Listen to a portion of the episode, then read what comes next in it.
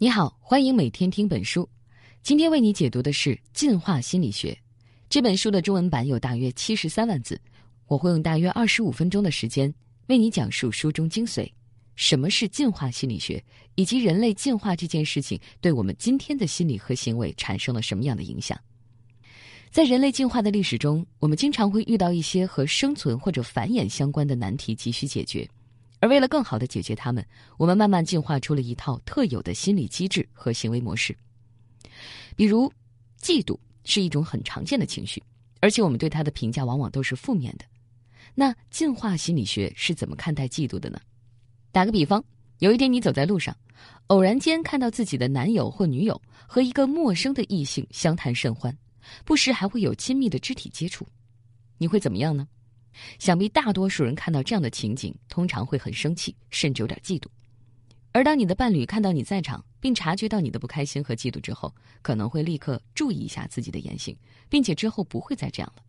当然，也有可能是另外一种情况，对方对你视而不见，全然不理会你的感受。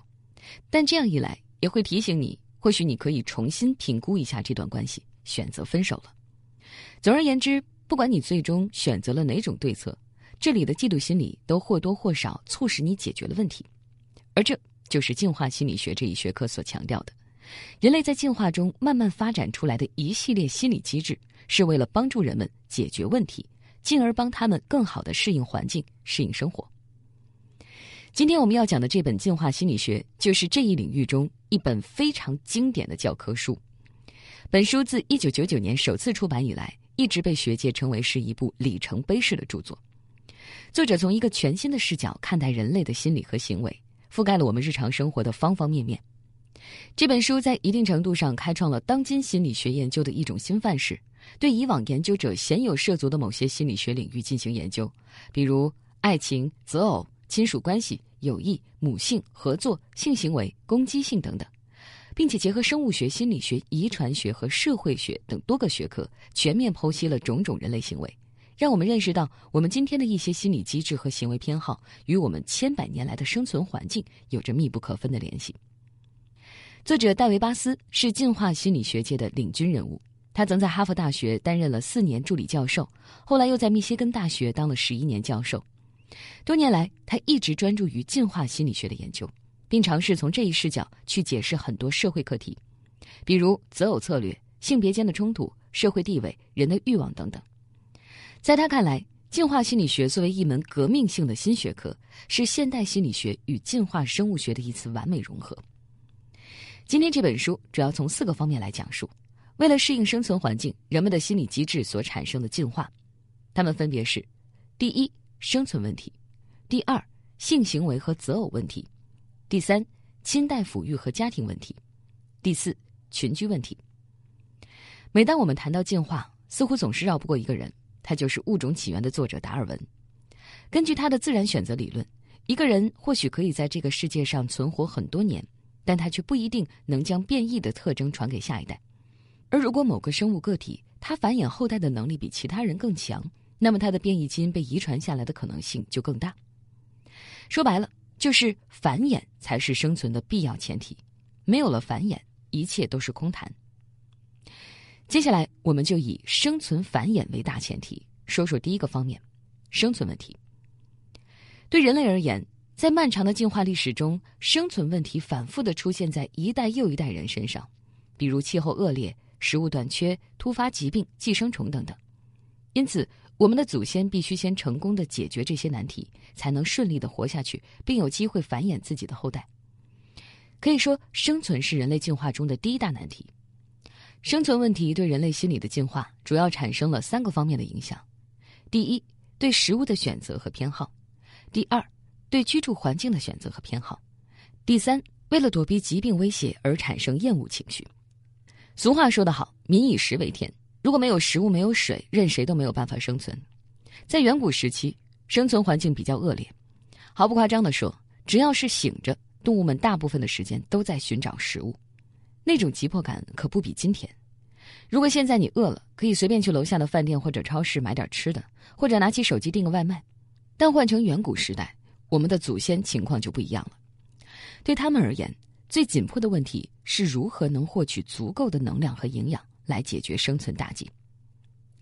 研究发现，在坦桑尼亚的一个原始部落，蜜蜂是最受欢迎的食物。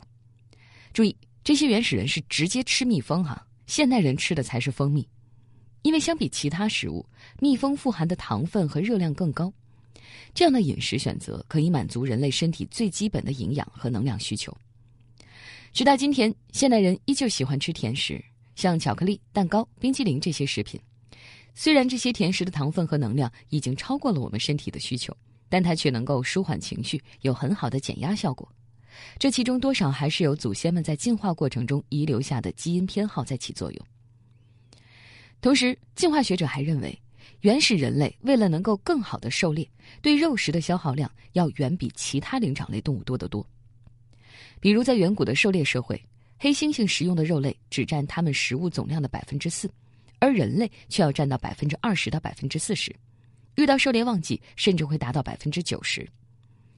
而到今天，虽然我们都知道食用大量的肉类和动物脂肪并不是很健康，但人们还是对美味的肉食难以抗拒。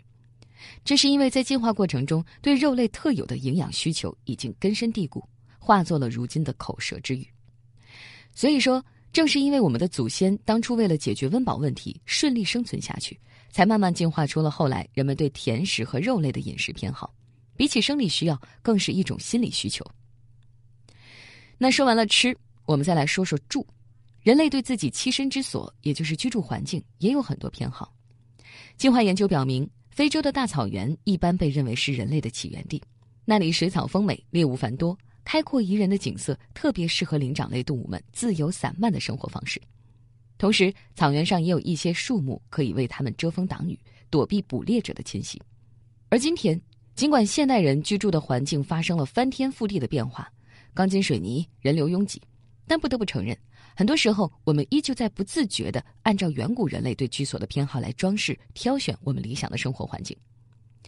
我们买房子总是喜欢绿化好的小区，最好视野开阔、风景秀丽。附近最好有公园绿地，才能在天气宜人的时候去爬爬山、散散步，亲近一下大自然。我们对居住环境的偏好，虽然和我们的祖先当时的初衷不同，却依旧深深受到祖先的影响。那么，生存问题对人类心理进化的第三个影响，就是为了躲避疾病威胁而产生的厌恶情绪。进化心理学中有一种假说，认为厌恶的情绪体验是一种进化而来的防御机制。有助于防止细菌入侵，保护人体免受疾病的侵扰。有研究表明，早在史前时代，我们的祖先就对那些可能引发疾病的物质都表现出强烈的厌恶，比如腐烂的肉、肮脏的虫子尸体、难闻的粪便等等。原始社会环境恶劣，人们为了生存必须小心翼翼。对于陌生的东西，他们可能并不认识，也没有什么生物学常识，但却凭着本能的厌恶情绪，自动远离了一些有问题的危险食物。后来的科学证明，那些发霉变质的肉类或虫子尸体确实含有大量的致命细菌。如果当初我们的祖先不小心吃了它们，估计早就一命呜呼了，更别提什么繁衍后代了。而时至今日，现代人通常对那些有异味、看上去不太干净的东西，依旧会直接表现出强烈的厌恶情绪。可见，为了解决生存问题，人类心理上所产生的进化一直延续到了今天。总之。人类进化到今天，绝对算得上是经历了重重险阻，而正是上述的这些进化心理机制，帮助我们的祖先更好的适应环境、生存和繁衍后代。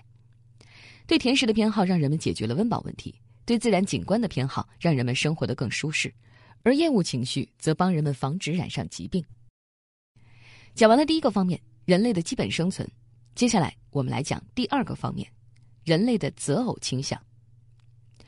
如果你之前已经对进化理论有了一些了解，那么就不难发现，在人类进化的相关研究中，择偶问题总是高频出现。试想一下，如果当初我们的祖先没有明智的选择配偶，获得生存和繁衍上的优势，那么今天人类或许早就灭绝在历史的长河中了。可见，找一个合适的另一半是件多么重要的事儿。进化心理学认为，人类的择偶偏好也是进化过程中形成的一种重要的心理机制。通常，一名人类男性可以让任何有生育能力的女性怀孕，生很多个孩子，但是女性却不一样，她们通常要十月怀胎才能生一个孩子。所以女性的投资成本要比男性高得多。于是，相比男性，女性会更用心的去选择适应度最高、基因良好的配偶。也正是因为这样，在漫长的进化历史中，男人和女人渐渐形成了不同的择偶偏好。接下来，我们就来分别说一说进化心理学家眼中的男性和女性有哪些不同的择偶偏好，以及这些偏好是如何产生的。先来说女性择偶偏好，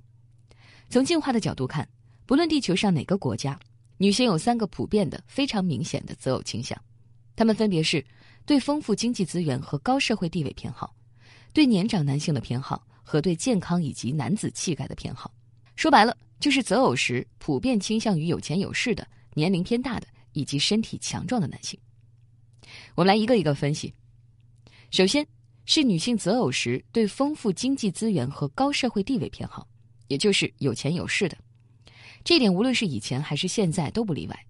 虽然拜金女、物质女总是被主流道德观所批判，但是其实，在进化心理学家看来，通过择偶来追求经济上、地位上的保障，是写在女性的基因里的。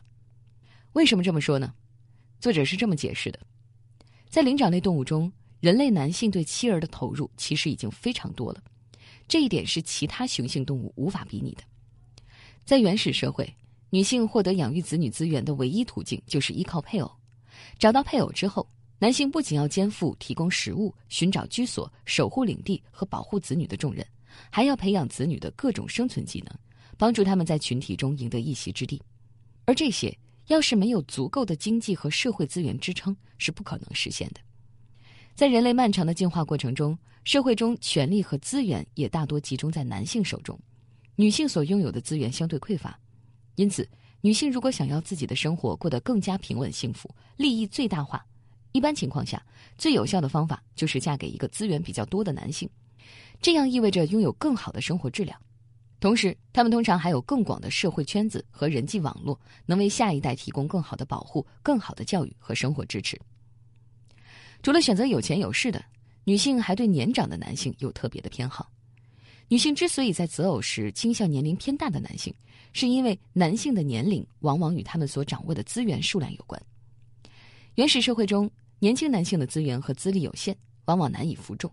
而老人往往拥有较高的权力和威望，甚至掌控着整个部落的资源。另外，在狩猎采集时代，男性的体力往往会随着年龄的增长而加强，一般在三十岁左右达到顶峰。曾经有学者对厄瓜多尔和亚马逊河流的原始部落进行了小规模的调查，研究结果表明，一个男人的狩猎技能越高，他在女性眼中就越有魅力，而年龄又与狩猎能力紧密相关。直到今天，在婚恋关系中，男大女小也是比较常见的一种组合。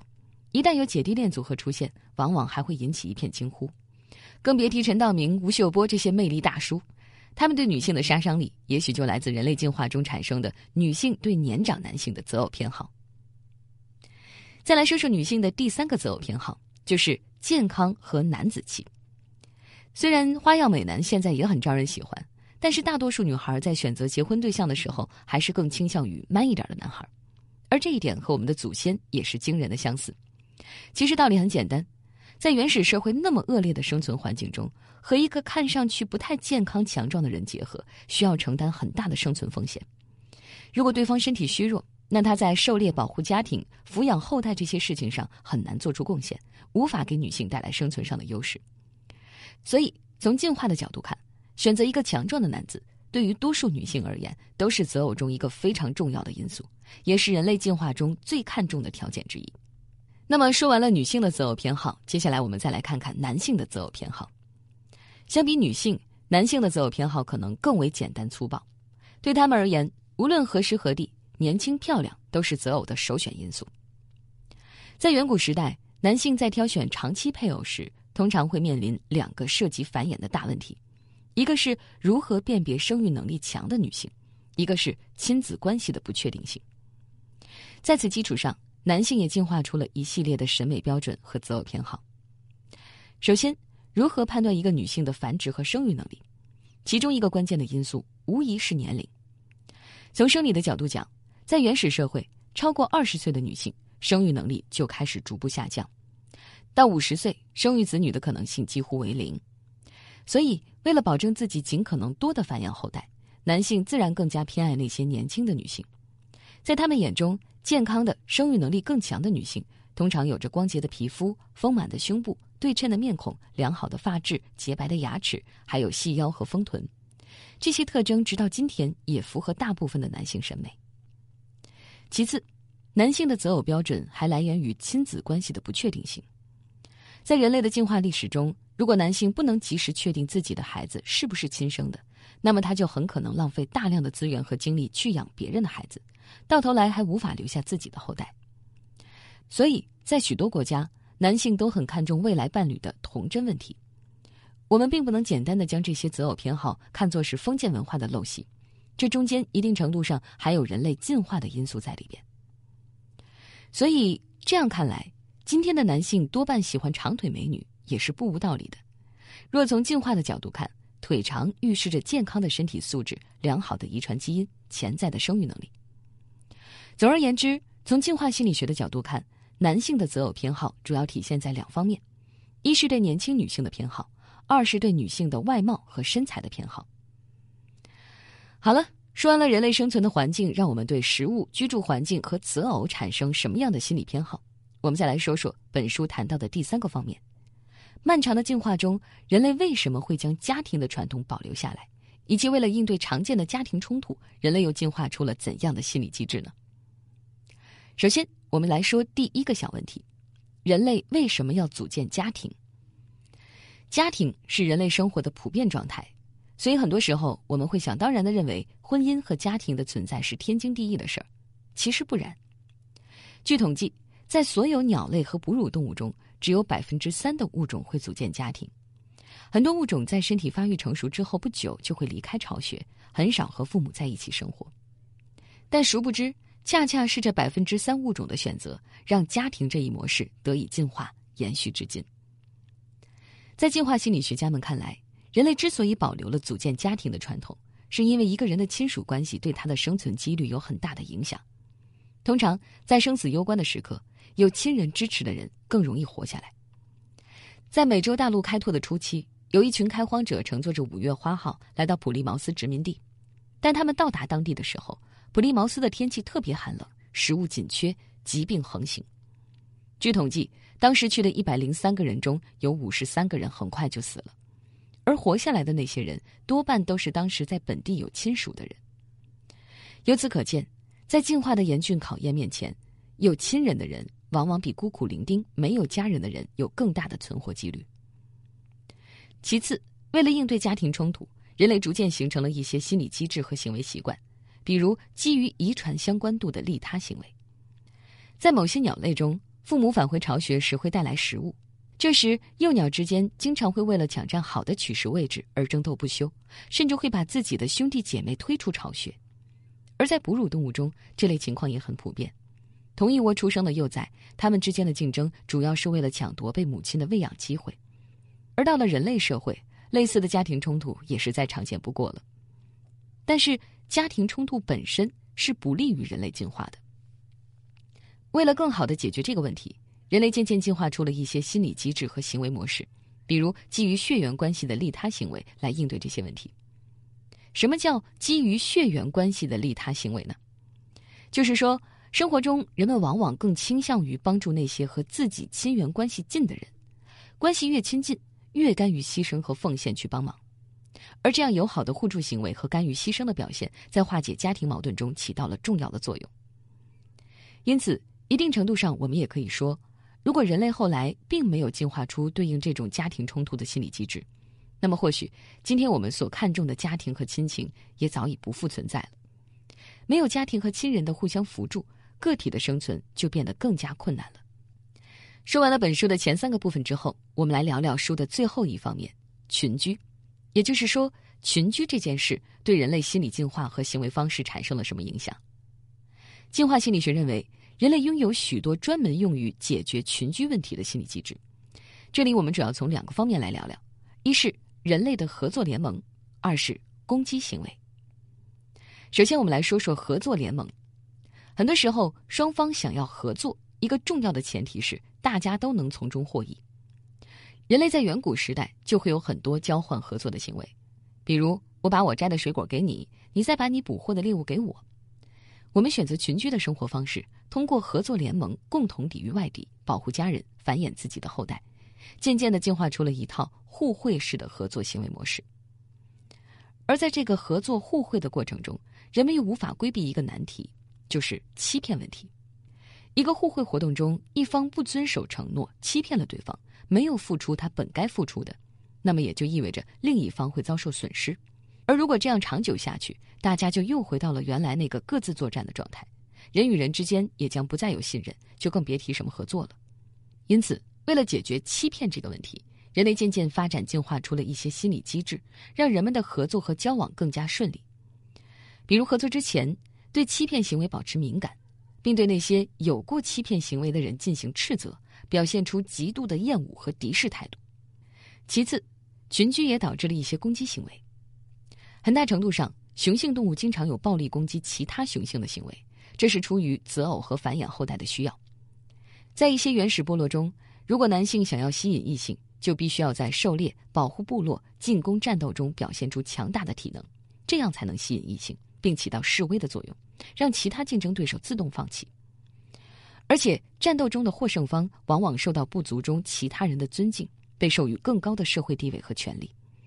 而地位的提升、资源的积累，都有助于男性获得更多的择偶机会，更受异性青睐。从进化的角度看，男性的攻击行为至少能为其带来五方面的收益：夺取资源、保护自己的亲人免受伤害、战胜同性竞争者、争取更多的繁殖机会、提升地位和社会等级和防止伴侣出轨等。试想，原始社会里条件艰苦、资源匮乏。如果男人们不通过武力攻击去抢夺资源，那么免不了自己和家人都得被饿死，就更别提什么繁衍后代了。而一旦你活了下来，琐碎的事就更多了。你要担心自己的老婆不被别人抢走，还要努力想办法提升自己的社会地位，以获得更好、更多的资源和他人的尊重。而这些问题在当时的环境下，似乎没有什么方法比直接的攻击行为更有效了。简单粗暴，但却真的能够帮你解决问题，证明自己。所以，攻击行为也是人类在群居生活中为了更好的生存而产生的一种行为偏好。好了，到这里，这本书的主要内容基本就讲完了。我们再来回顾一下这本书的主要内容。作者从进化心理学的角度出发，探索了人类在漫长的进化过程中，为了解决四个重要问题，进化出了哪些心理机制和行为偏好。这四个问题是：第一，生存问题；第二，性行为和择偶问题，第三，亲代抚育和家庭问题，最后是群居问题。首先，为了解决温饱问题，人们逐渐对某些食物和某种居住环境产生了偏好，比如甜食和有自然风景的房子。其次，为了更加顺利的繁衍后代，提高生活品质，女性在择偶时更倾向社会资源多、地位高、年长且具有男子气概的健康男性，而男性则喜欢年轻漂亮、身材比例较好的女性。第三，为了增加生存几率，人们选择组建家庭，拥有更多的亲人，以获得更大的生存保障。最后，因为群居会产生诸多问题，所以现代人擅长合作，但同时他们也会偶尔攻击他人。合作是为了实现多方的利益，于是人们愿意与他人分享资源，互相帮助。而在群居生活中，攻击与冲突通常会给男性带来一定收益。比如夺取资源、吸引异性、提升自己的地位和威望、防止伴侣出轨等等。而对于女性而言，她们也会偶尔攻击他人，而且多半是同性，但她们又往往对潜在的危险场景充满恐惧。当然，书中对人类进化所产生的各种心理机制和行为偏好还有更多详细的论述。希望通过《进化心理学》这本书，你可以对进化心理学这一学科有所了解，对一些社会现象和我们人类本身有一个更好的理解。